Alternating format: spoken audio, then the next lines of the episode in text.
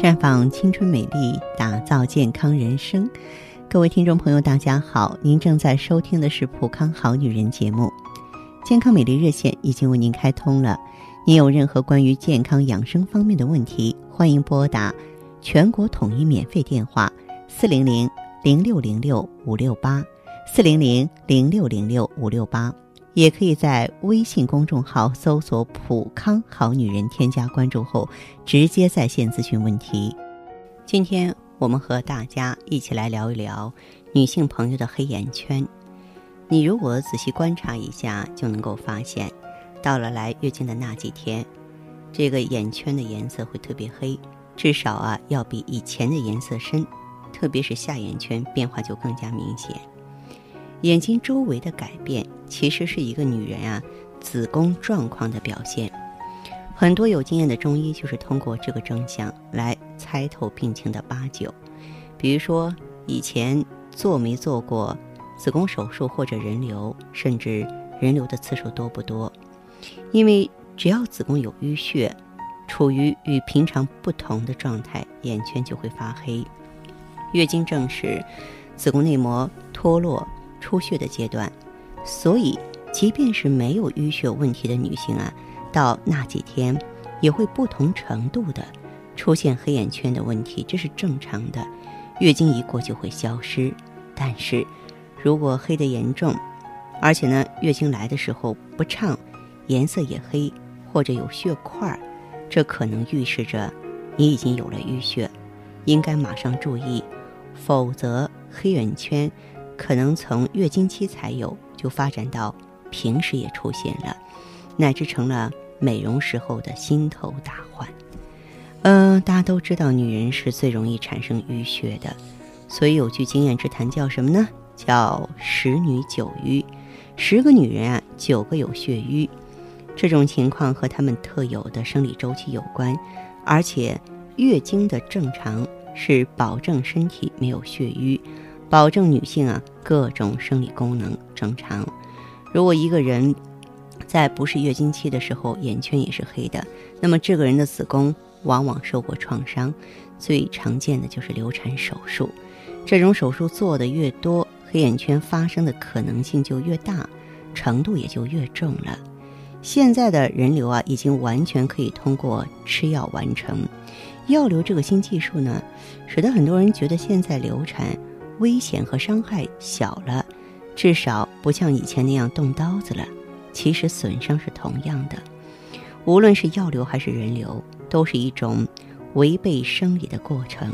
因为从生理角度看，怀孕之后只有正常的分娩才符合人体的自然规律，而流产呢是在中间人为的打断。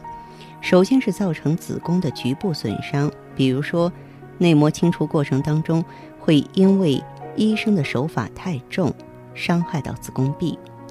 同时，自然分娩的时候啊，激素分泌的开始和停止，它都是逐渐的啊，渐进的。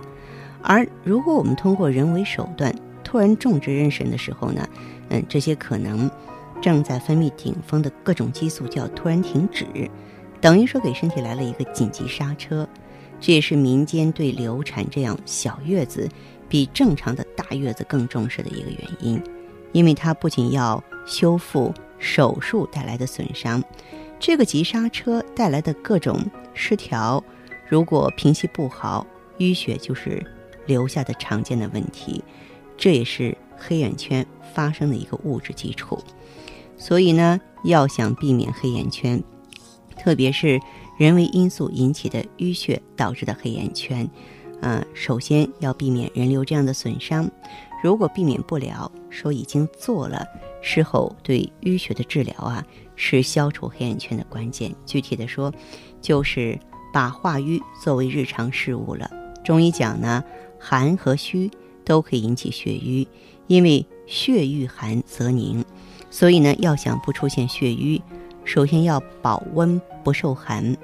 嗯，不光是流产恢复的那个特殊时期，包括平时，因为寒邪的侵袭是日积月累的，是逐渐加重的过程。你可能已经从感觉上习惯了少穿，感觉上不觉得冷，但身体的伤害不是感觉能够反映出来的，往往就是在你的五感当中，寒邪已经入侵，血瘀已经形成。另外一个呢是虚，因为气为血之帅，那么血运行呢要靠气的推动。如果你平时就是一个有气无力的弱女子，不堪重负，稍微忙一点。到了下午就疲惫不堪了，那么就很难避免血瘀的发生，像黑眼圈这样的问题啊，也在所难免了。我相信，现在的女孩子啊，对排毒这个概念最敏感也最信任了，因为他们可能会觉得自己的面部皮肤问题都是毒素没有排出去引起的，这确实有道理。但是，什么原因使毒素没有排出去呢？回答一般是肉吃多了，运动太少了，便秘了，忘记喝水了，这些都没错，也是最常见的。但是有一点最容易被忽视，或者说几乎是现在和排毒混淆最严重的问题，就是一直被人们忽视的受寒，特别是腹部、盆腔的受寒，在露脐装、低腰裤越来越流行的现在，这个问题啊，会是未来。很长时间的大患。首先，我们要知道一个事实：腹腔、盆腔的血液占人体血流的百分之七十左右，等于说是人体的大血库。而盆腔血管有个特点，血管壁薄，弹性小，所以呢，流到这里的血液速度会减慢。这个时候，如果盆腔、腹腔再受凉，血流的速度就会更慢了。要知道。女人最关心的身体的毒素是要借助血的流动而排出体外的，那你血流变慢了，毒素的清除速度自然也变慢，毒素淤积就在这个基础上发生了。即便你的饮食很健康，也注意喝水，少吃肉甚至不吃肉，身体多少仍会啊这个有。没有及时呢排出去的毒素，那么这些毒素呢，就会随着血流缓慢的沉积下来，天长日久啊，真的就需要排毒了。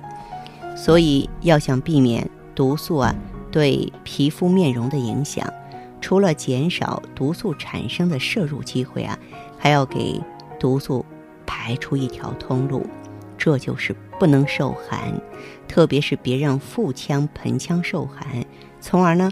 保证血流的通畅。对一个女性朋友来说，不让盆腔受寒的意义，首先是可以避免盆腔淤血。如果做不到这一点，除了皮肤的粗糙，还会出现黑眼圈问题。那么这就是盆腔有淤血的标志。很多女孩子会有一组症状，一个是腹部的坠痛，严重的是站久了就坠得难受，在月经来到之前就更明显。嗯，按的时候呢，腹部的两侧明显疼痛，而且本能的会拒按。医生检查的时候稍微用力就很疼，这个症状很容易被怀疑说附件有炎症，但是做 B 超却发现不了什么。这种情况医学上有个名词叫盆腔淤血综合征。要通过更加细微的检查，就会发现有这个综合征的人啊。盆腔静脉的血流明显变缓，静脉呢也变得狭窄。前面说的腹痛啊、腹坠啊，乃至毒素淤积的症状，就是这些病理变化的结果。当然了，直接反映子宫状况的黑眼圈也会随即出现。这种人稍微注意一下，还会发现他们不管怎么吃青菜、吃水果，仍旧有难以改变的便秘的问题。通便药能解决也是短暂的，很快就卷土重来了。原因其实和盆腔的血流缓慢直接相关，也是盆腔淤血的另一个症状。因为结肠、直肠在盆腔中，盆腔血液被淤滞了，肠道的功能肯定受影响。难治的便秘是影响皮肤的重要原因，皮肤逐渐变得粗糙、长痘。但是这种人需要的。排毒办法不是生硬的通便，而是保温，特别是腹腔、盆腔的保温。血流淌，血液呢流畅了之后啊，那么妇科的脏器和消化器官功能恢复了，毒素自然就排出了。韩国人的皮肤比我们好，和他们的饮食和保温有很大关系。首先呢，韩餐的脂肪含量很少，菜普遍都很清淡。那么肉在普通家庭是不可能每天都吃的，所以呢，去韩国久居的中国人，包括女孩子，在最初很难适应那种清淡的饮食，总是觉得饿，而这却使他们毒素产生减少了。其次呢，韩国的传统房间是地热取暖，在温暖的地板上席地而坐，能把一天受到的寒气驱散干净，这也是中国爱美女孩子。